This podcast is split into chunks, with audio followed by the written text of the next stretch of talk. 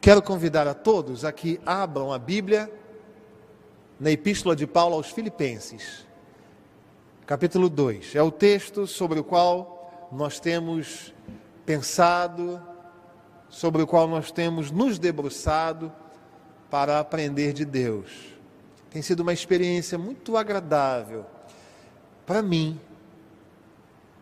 Tenho recebido muitos retornos dos irmãos, no sentido de que esse estudar um livro inteiro tem sido algo muito bom. E tem sido algo muito bom para você e para o pregador. Deus tem cuidado de nós por meio da Sua palavra. Então eu quero pedir a você que abra Filipenses capítulo 2. Nós vamos fazer a leitura a partir do verso 12. Filipenses 2, do 12 ao 18. Diz assim a palavra do Senhor. Assim, pois, amados, como sempre obedecestes, não só na minha presença, porém muito mais agora na minha ausência, desenvolvei a vossa salvação com temor e tremor. Porque Deus é quem efetua em vós tanto o querer como o realizar, segundo a sua boa vontade. Fazei tudo isto sem murmurações e contendas para que vos torneis irrepreensíveis e sinceros, filhos de Deus inculpáveis no meio de uma geração pervertida e corrupta, na qual resplandeceis como luzeiros no mundo, preservando a palavra da vida, para que no dia de Cristo eu me glorie de que não corri em vão, nem me esforcei inutilmente Entretanto, mesmo que seja eu oferecido por libação sobre o sacrifício e serviço da vossa fé, alegro-me e com todos vós me congratulo. Assim vós também, pela mesma razão, alegrai-vos e congratulai-vos comigo, é a palavra do Senhor que diz. Meus irmãos, nós vamos continuar então a nossa exposição da Epístola de Paulo aos Filipenses, no capítulo 2, e eu gostaria que você mantivesse a sua Bíblia aberta. Filipenses 2, do 12 ao 18, é o texto sobre o qual nós vamos pensar uh, nesta manhã. Quero começar, antes de uh, refletir sobre a palavra de Deus, fazendo os irmãos lembrarem os textos que nós temos memorizado a cada uh, sermão. Nós propusemos o desafio de, a cada sermão, memorizar um fragmento da Epístola de Paulo aos Filipenses. Você lembra qual foi o primeiro? Foi o capítulo 1, no verso 6. Estou plenamente certo de que aquele que começou a boa obra em vós há de completá-la até o dia de Cristo Jesus. Filipenses 1, 6. Você lembra qual foi o segundo? O segundo foi Filipenses 1, 21. Porquanto, para mim, o viver é Cristo e o morrer é lucro. Você lembra qual foi o terceiro? Capítulo 1, verso 27. Vivei acima de tudo por modo digno do Evangelho de Cristo, para que ou indo ver-vos, ou estando ausente, ouça no tocante a vós outros, que estáis firmes em um mesmo espírito, como uma só alma, lutando juntos pela fé evangélica. Filipenses capítulo 1, verso 27. No de semana passada, o pastor esqueceu de dizer aqui, e eu mandei pelos grupos de WhatsApp, foi o capítulo 2, versos 9, 10 e 11. Capítulo 2, versos 9, 10 e 11. Pelo que Deus também o exaltou.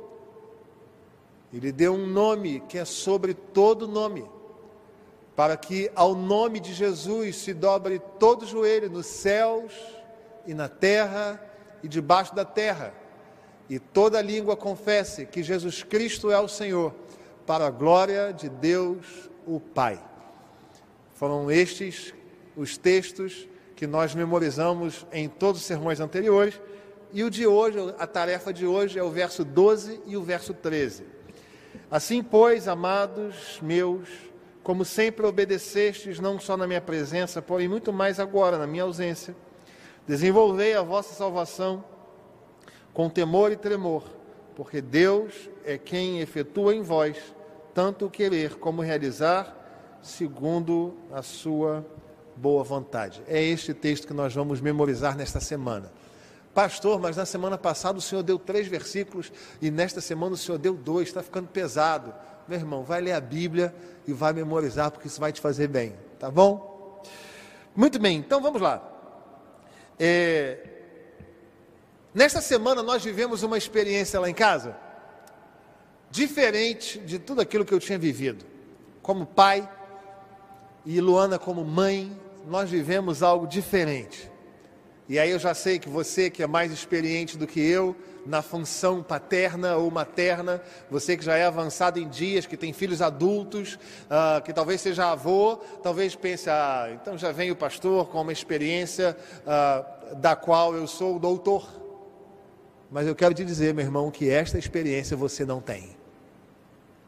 Mesmo você sendo experiente na função de pai, já sendo avô ou até bisavô, esta experiência você nunca viveu. Você nunca educou um filho numa pandemia. Esta é só para a nossa geração, irmãos. Você nunca teve que ensinar lições para o seu filho pela internet. Nunca houve tantos pais trabalhando em casa como professores. Meu irmão, que tarefa árdua. Nesta semana nós vivemos uma experiência com a Manuela, nossa filha mais velha, de seis anos, linda, princesa do papai.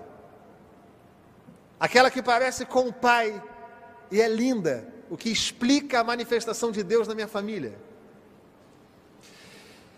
Ela estava diante do computador, a mãe ao lado, o pai ao outro, e num dado momento a Manuela larga o seu lápis, é um ditado, era uma tarefa que a professora estava fazendo, e ela larga o lápis e fala: Não vou mais tentar, porque eu não sei fazer, eu não quero errar, e eu desisto. E largou o lápis, baixou a sua cabeça na mesa assim e começou a chorar. E aí a mamãe apoiou, papai apoiou, a professora apoiou, todos apoiamos. E ela, com muita dificuldade, com muito medo, na mão, no olhar, no gesto, pegou o lápis e conseguiu cumprir a tarefa. E nesse momento, o Espírito Santo de Deus ministrou ao meu coração algo que eu quero compartilhar com você nessa manhã. Cuidado, porque aqueles que são nossos podem estar sendo atacados por um outro evangelho que não o evangelho de Jesus. E eu percebi que a Manu estava sendo atacada por um outro evangelho e vi, naquele momento, uma oportunidade de pregar o evangelho verdadeiro para ela. O verdadeiro evangelho, o evangelho do Senhor Jesus Cristo. Deixei passar o dia, no dia seguinte, estávamos apenas eu e eles em casa. A mamãe estava de plantão e eu chamei a Manu, coloquei sentada no meu colo e perguntei, filha, por que você não quis uh, cumprir a sua tarefa ontem? Por que, que você largou o lápis, chorou e fez menção a desistir? Ela falou, papai, porque eu não quero errar, eu não quero pecar. Ela usou essa palavra, irmãos. Minha filha tem seis anos. Eu não quero errar, eu não quero pecar. E eu falei: Como? Ela falou: É, papai. Você não erra. A mamãe não erra. A minha professora não erra. E eu percebi que o evangelho da performance estava entrando na minha filha. O evangelho que afirma que as pessoas devem parecer certas e quando elas não sabem o que fazer, quando elas vão se equivocar, elas simplesmente criam uma fantasia de que as outras pessoas são perfeitas, corretas e que elas então não podem revelar esta vulnerabilidade. O evangelho da performance tem tocado a vida das pessoas. E não apenas isto, quando ela falou, você não erra, o Senhor não erra. É o evangelho da religiosidade, em que ela vê um pai pastor, e portanto ela projeta nele uma santidade que ela não tem, uma incapacidade de viver correta como o pai aparentemente vive. Seja o evangelho da performance, seja o evangelho da religiosidade, bateram a porta de uma criança de seis anos. E eu falei, filha, deixa o papai conversar com você uma coisa. O papai erra e o papai peca. A mamãe erra, a mamãe peca. A professora erra e peca. E você também pode fazer isso. O papai não está dizendo para você que você pode viver pecando de qualquer jeito. Eu estou dizendo que nós vivemos tentando acertar, mas quando nós caímos, nós erramos, nós temos Jesus Cristo, aquele que morreu por nós, pelos nossos pecados. Ela falou: Calma aí, papai, eu, eu não entendi bem. Então, se eu errar, e se eu pecar, eu completei com o texto da palavra de Deus dizendo: Nós temos um advogado na presença do Pai, do Papai do céu, que veio a esse mundo, se ofereceu na cruz pelos nossos pecados.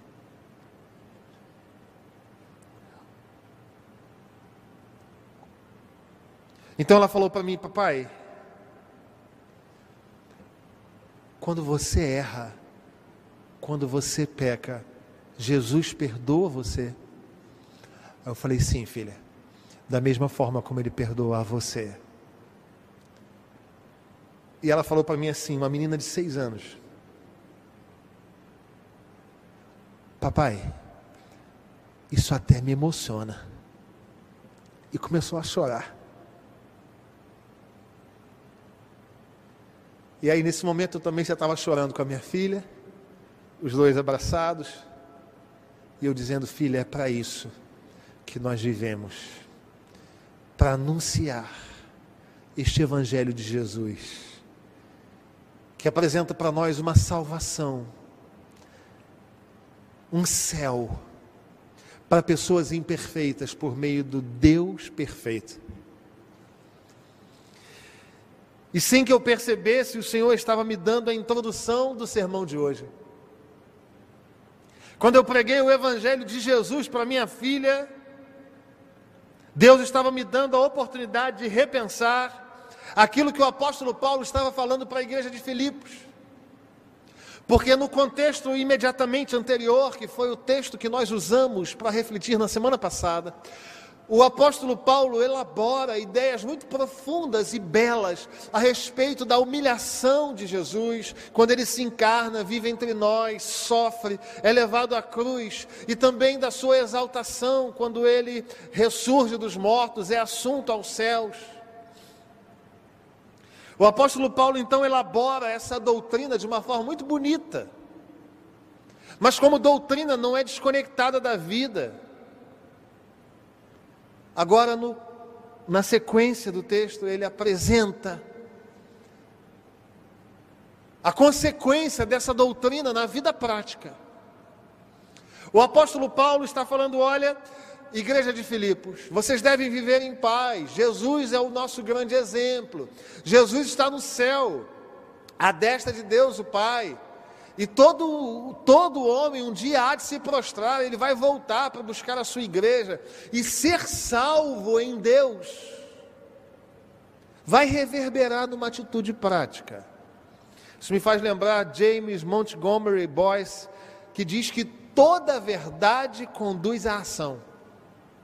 O apóstolo Paulo então apresenta uma verdade linda de que todos hão de se prostrar diante do Senhor no último dia. Mas que esta certeza de salvação não deve apenas ficar nessa expectativa do um dia. Isto vai reverberar no hoje, no agora. E isto é verdade porque o verso 12 começa com assim. Este assim é uma conjunção conclusiva. A palavra empregada no grego é também uma conjunção conclusiva, o que nos mostra que o que o apóstolo Paulo começa a dizer a partir do verso 12 não é uma nova história, não é um novo enredo, na verdade é uma sequência lógica de fatos, como é toda boa conclusão. É uma sequência daquilo que ele apresentou antes. Ele então diz que todos hão de se prostrar e confessar que Jesus Cristo é o Senhor para a glória de Deus o Pai. Ele diz assim, pois, e ele continua. E o apóstolo Paulo então fala de desenvolver a salvação, e aqui nós precisamos parar um pouquinho e pensar no verbo desenvolver, não na língua portuguesa, mas na língua original, o desenvolver é katergazestai. É uma palavra difícil. Mas este katergazestai, em grego, significa a ideia de levar a cabo, de levar a bom termo, de fazer de forma plena, de seguir até o final, de agir de forma completa e perfeita. O que o Senhor está dizendo por meio do apóstolo Paulo, quando ele diz: desenvolvei a vossa salvação, é persevere nisso, siga firme dessa forma.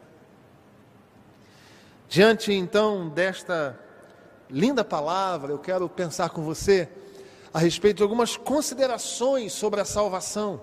Porque eu quero crer que você que esteja aqui agora tem certeza da salvação, mas nem todos. Pode ser que você seja membro de alguma igreja evangélica e, mesmo nesta condição, pense: e se eu morrer hoje? Será que eu sou salvo?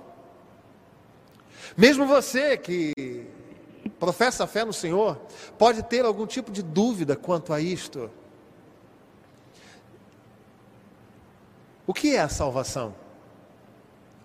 Como eu posso viver esta salvação hoje, agora?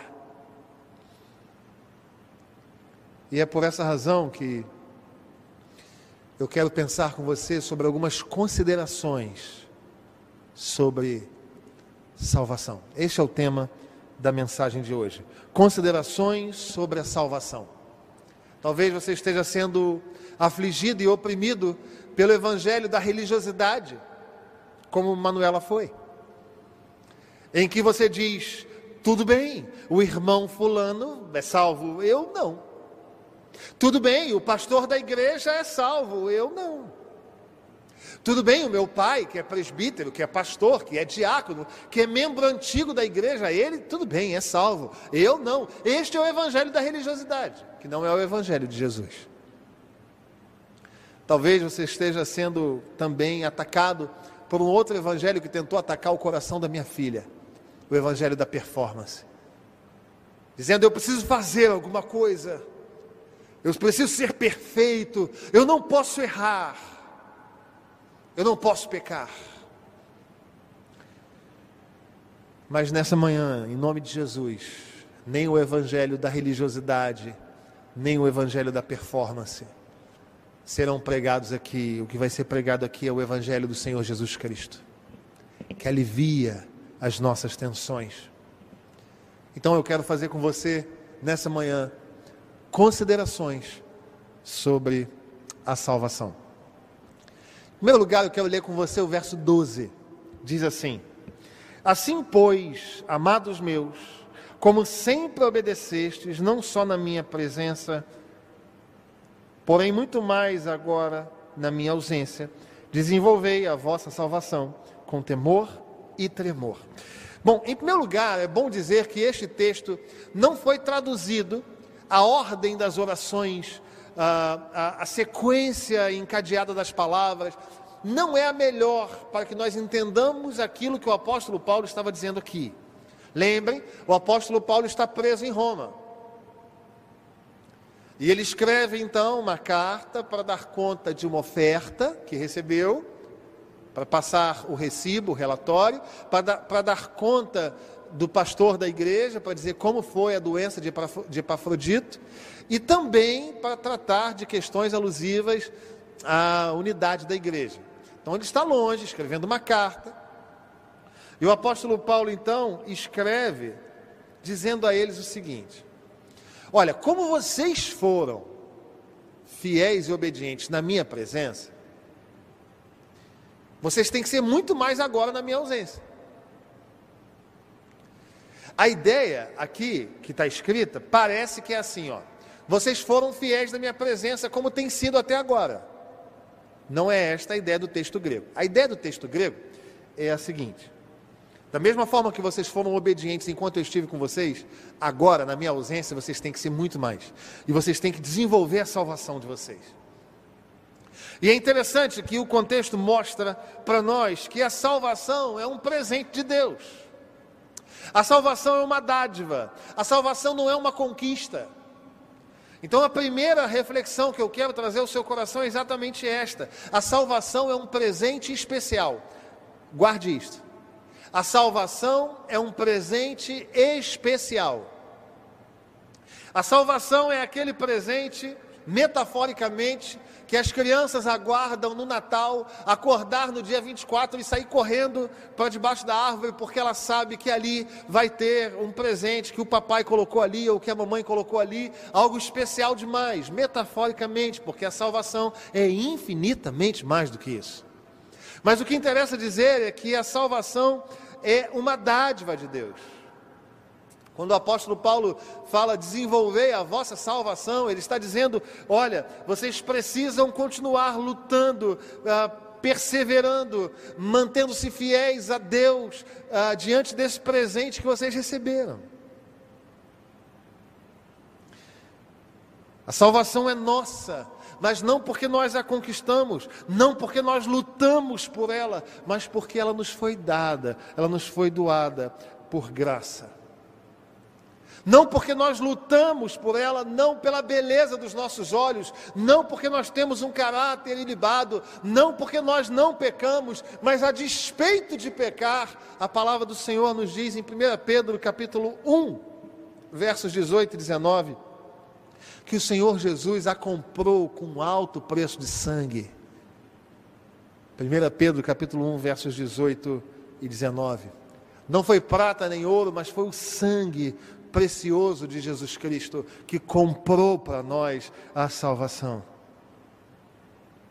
Muitos cristãos, ainda nos dias de hoje, se angustiam bastante com relação à, questão da salvação especialmente aqueles que não são tão afeitos às doutrinas da graça, que entendem então que é possível perder a salvação.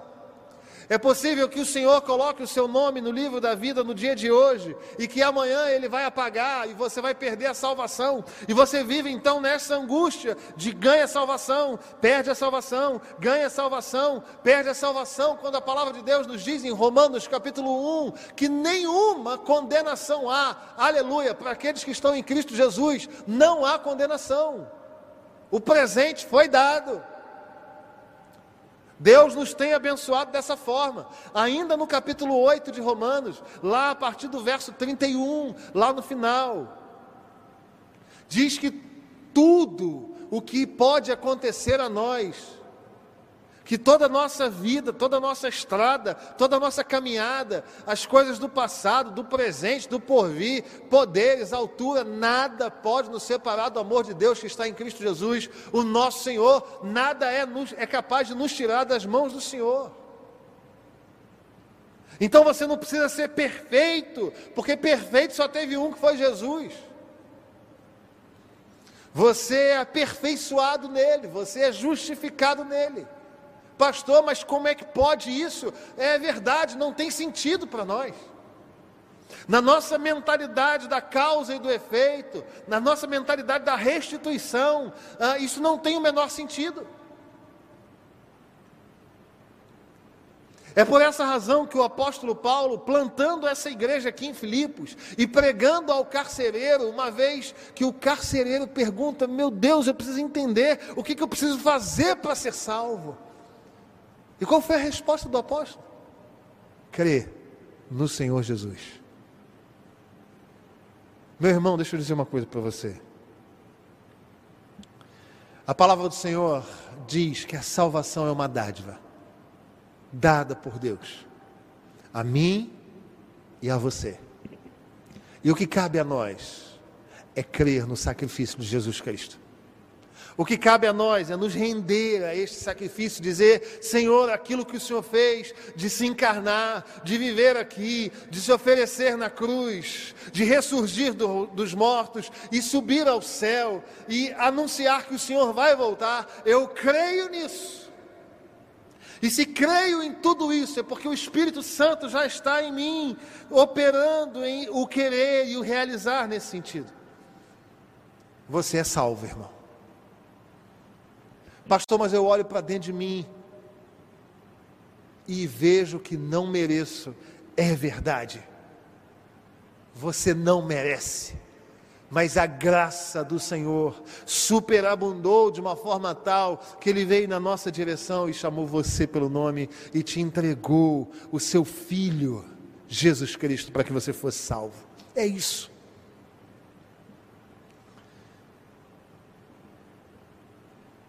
João, nas palavras do próprio Senhor Jesus Cristo, capítulo 10, verso 28, diz que uma ovelha de Cristo jamais poderá ser arrancada das mãos do Senhor. Nem que você queira, meu irmão, você é do Senhor. Há quem diga, ah, pastor, mas eu tenho muita ressalva com relação àquela afirmação de uma vez salvo, salvo para sempre. Meu irmão, em nome de Jesus, a palavra de Deus é que te garante a sua salvação não é a ilibação do seu caráter, não é o evangelho da performance que diz que você tem que acertar sempre e que você não pode errar nunca, e que quando você erra, você é banido, você é afastado, você é tirado do livro da vida. Nós éramos inimigos da cruz de Cristo e o Senhor garantiu para nós essa linda dádiva. A primeira consideração é que a salvação é um presente especial. A segunda consideração que eu quero fazer com você a respeito da salvação também se encontra no verso 12, mas chega ao verso 13. Diz assim, ó: Assim, pois, amados meus, como sempre obedece, obedecestes, não só na minha presença, porém muito mais agora, na minha ausência, desenvolvei a vossa salvação com temor e tremor, porque Deus é quem efetua em vós tanto o querer como realizar segundo a sua boa vontade. Se a salvação é uma dádiva, se a salvação é um presente, se a salvação é uma benesse, se a salvação é um favor, que foi o primeiro aspecto desta reflexão, o segundo aspecto é que a salvação deve ser desenvolvida. E é exatamente este o segundo tópico da nossa reflexão nessa manhã. O apóstolo Paulo fala claramente de desenvolver a salvação. O apóstolo Paulo fala de uma palavra grega que nos impulsiona a permanecer uh, e levar a bom termo alguma coisa. Veja que a palavra do apóstolo Paulo não é lute para ser salvo, não é trabalhai para a vossa salvação, não é faça alguma coisa para conquistar a salvação. Não, o texto anterior fala que quem fez foi o Senhor Jesus Cristo. Ele se humilhou por nós e nos deu essa dádiva. O que cabe a nós fazer, nós que somos salvos, é desenvolver a salvação. E aqui eu quero falar rapidamente de dois equívocos que uh, podem acontecer. Em primeiro lugar, é o equívoco de achar que a salvação é algo que nós produzimos, é algo que nós alcançamos, é algo que nós recebemos fruto daquilo que fazemos. Como se fosse uma recompensa, como se fosse uma troca, e a maioria das religiões, se não todas elas, vão dizer: olha, você precisa fazer alguma coisa. Você precisa oferecer alguma coisa. Você precisa sacrificar alguma coisa. Você precisa uh, ter uma vida ilibada. Você precisa ter um caráter uh, de um jeito X. Você precisa orar tantas vezes por dia. Você precisa de performance. E o Senhor fala que este evangelho não é bom. A salvação não é fruto nem resultado do esforço humano.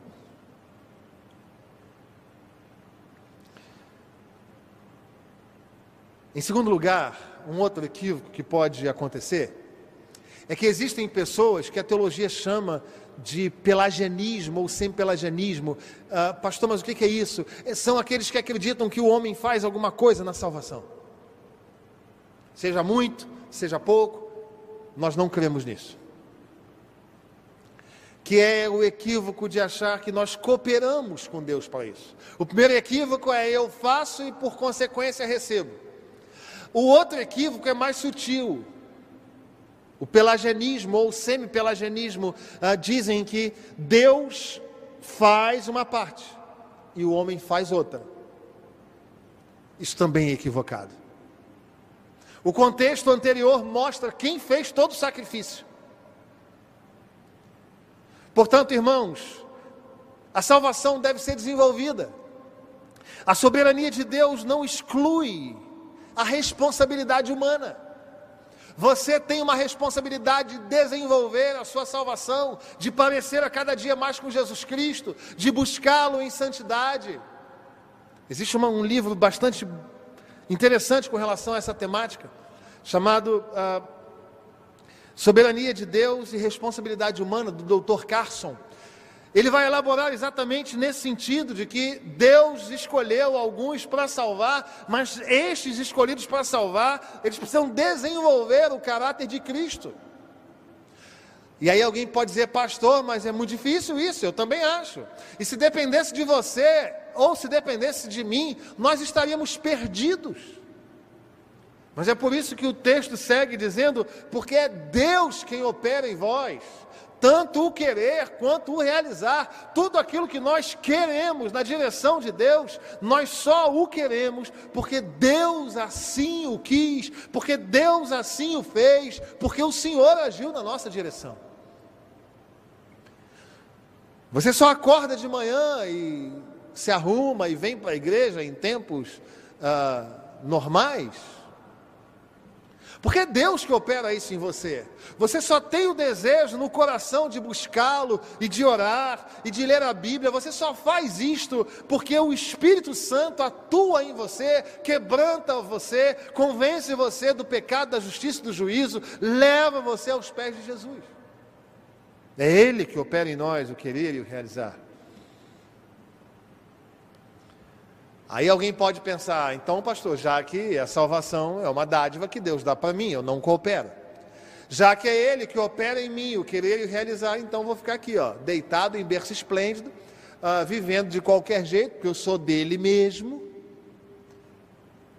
Ninguém que crê nas doutrinas da graça, ninguém que é salvo em Jesus pensa assim, irmão. Se você pensa assim, peça a Jesus pela sua conversão. Porque em nenhum momento, antes pelo contrário, o apóstolo Paulo fala para a igreja de Filipos: desenvolvei, buscai, siga, vá, a, a, a, chegue com bom termo ao final da história. A doutrina bíblica vai dizer que isso se chama perseverança dos santos. É Ele quem efetua em vós o querer e o realizar. Mas não apenas isto. O texto diz que isto não gere em nós um espírito de estamos diante de um Deus uh, como um Papai Noel, um bonachão, que aceita tudo de qualquer jeito. Não, desenvolvei em santidade e chegue diante dele com temor e tremor. Isso não gera em nós um sentimento relaxado, um sentimento uh, propício a uma irreverência. Não, pelo contrário. É Deus que nos dá essa dádiva. É o Espírito Santo que atua em nós e nos faz uh, uh, uh, desenvolver a salvação, que nos faz perseverar. E é este Espírito que nos envolve, o Espírito Santo do Senhor que nos quebranta com temor e com tremor.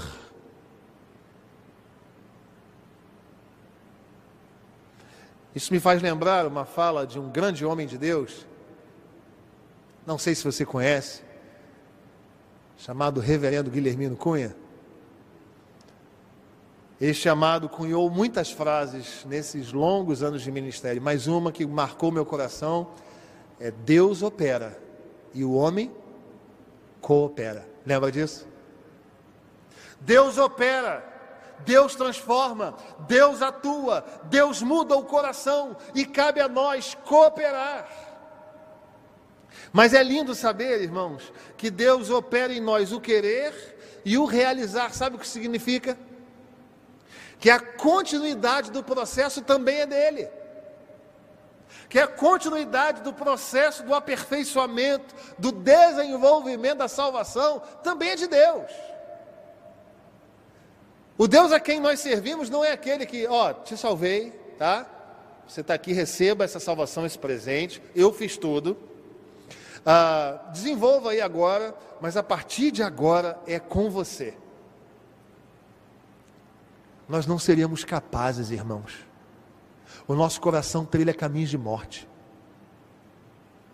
Quando a palavra do Senhor diz que é Ele quem efetua em nós tanto o querer como o realizar, significa dizer que Ele nos chamou e que Ele nos sustenta, que Ele nos tem nas mãos. Então, meu amado irmão, deixa eu dizer uma coisa para você: a sua caminhada cristã depende da soberania de Deus, sim, total, mas você precisa desenvolver o caráter de Cristo. Existem pessoas que dizem: não, eu, eu sou desse jeito mesmo, pastor, eu vou ficar assim. Ah, ah, eu sou assim mesmo, eu, eu vou morrer desse jeito. O Senhor tem te chamado a uma vida de mudança, transformação, rompimento com equívocos. E se você, nessa hora que você está ouvindo esta palavra, essa exposição da Bíblia, você está pensando assim, é, de fato, aquele aspecto da minha vida precisa ser mudado, aquela situação assim precisa ser alterada, a forma como eu me relaciono com meu irmão precisa ser alterada, a forma como eu trato a minha esposa e os meus filhos precisa ser mudada. Se você está pensando isto, é porque o Espírito Santo de Deus opera em nós o querer mudar e o realizar mudança. É o Senhor que tem te falado por meio da palavra. Simplesmente ouça, absorva e mude pelo amor de Deus.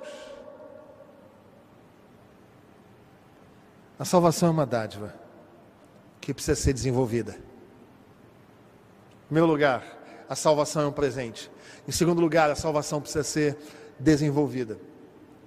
E em terceiro e último lugar, a salvação precisa ser evidenciada. Os versos do 14 ao 16 nos dizem assim: Fazei tudo sem murmurações nem contendas para que vos torneis irrepreensíveis e sinceros, filhos de Deus inculpáveis no meio de uma geração pervertida e corrupta, na qual resplandeceis como luzeiros no mundo, perseverando, a preservando a palavra da vida, para que no dia de Cristo eu me glorie de, de que não corri em vão, nem me esforcei inutilmente. Em primeiro lugar, a salvação é uma dádiva segundo lugar, ela precisa ser desenvolvida. Mas em terceiro lugar, ela precisa ser evidenciada. O apóstolo Paulo está dizendo exatamente isso. A salvação, já que vocês são de Deus. Lembra que esse texto é continuação daquele contexto anterior?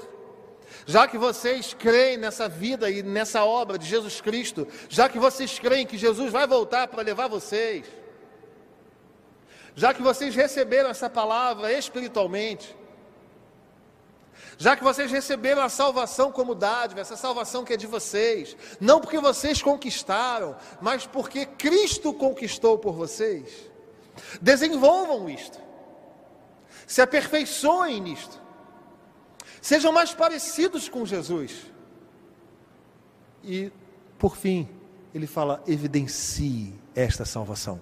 Já que vocês vivem toda essa verdade, já que vocês creem em tudo isto, vocês têm que viver de forma diferente. E aí o apóstolo Paulo volta àquilo que era o cerne de um dos motivos para que ele escrevesse essa carta: a divisão da igreja, as confusões na igreja, as brigas na igreja. os partidarismos da igreja de Filipos. O apóstolo Paulo está dizendo: já que vocês são salvos, hajam como salvos.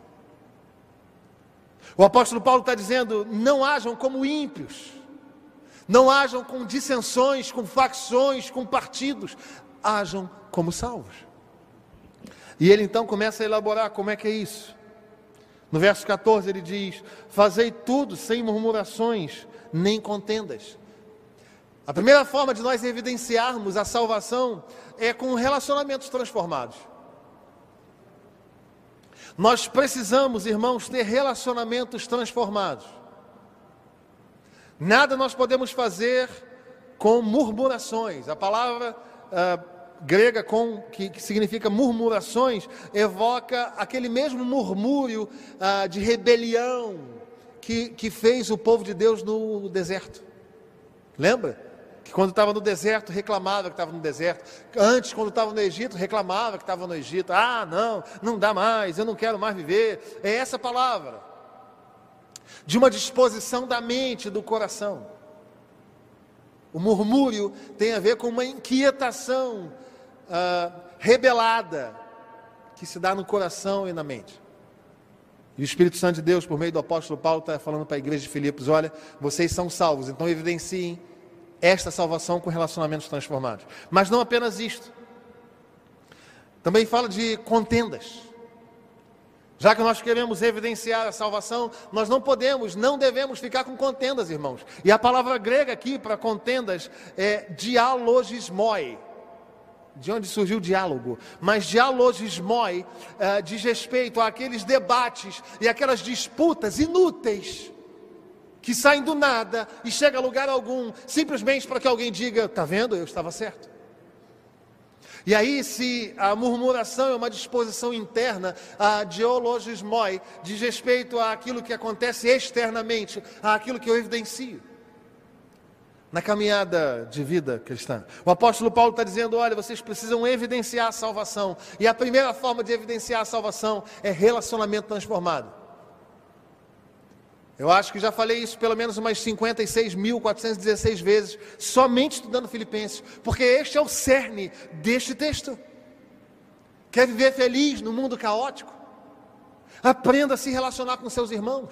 Aprenda a se relacionar com aqueles que professam a mesma fé que você professa. Mas não apenas isto. O, a salvação é evidenciada por meio de características. E o apóstolo Paulo segue no verso 15, dizendo assim: Para que vos torneis irrepreensíveis. Então, a, a salvação é evidenciada por meio de relacionamentos transformados, mas por meio de algumas características. Ser irrepreensível é uma delas. Ser irrepreensível significa então dizer que não apenas aquilo que é bom, mas aquilo que parece bom tem que ser encontrado em nós. Se nós somos de Jesus, se nós somos salvos por Ele, nós vamos evidenciar aquilo que o apóstolo Paulo fala em 1 Tessalonicenses, capítulo 5, verso 22. Abstende-vos de toda aparência do mal. Sejam irrepreensíveis. Quer evidenciar salvação? Prime pelo caráter. Mas não apenas isto, o texto fala que no verso 15, que eles devem ser irrepreensíveis, mas também sinceros.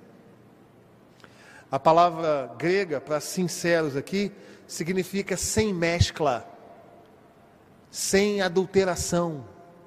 Sabe como essa palavra era usada no contexto do Paulo? Quando havia vinho sem que fosse colocado água. Aí era usada essa mesma palavra, sincero. Quando o, o ouro era fundido num fogo muito forte e ficava ouro puro, era este mesmo adjetivo. Sabe o que o apóstolo Paulo está dizendo para a igreja de Filipos? Que nós somos aqueles que somos, desculpa, em todo e qualquer ambiente. Perdão. Que nós somos aqueles que somos em todo e qualquer ambiente.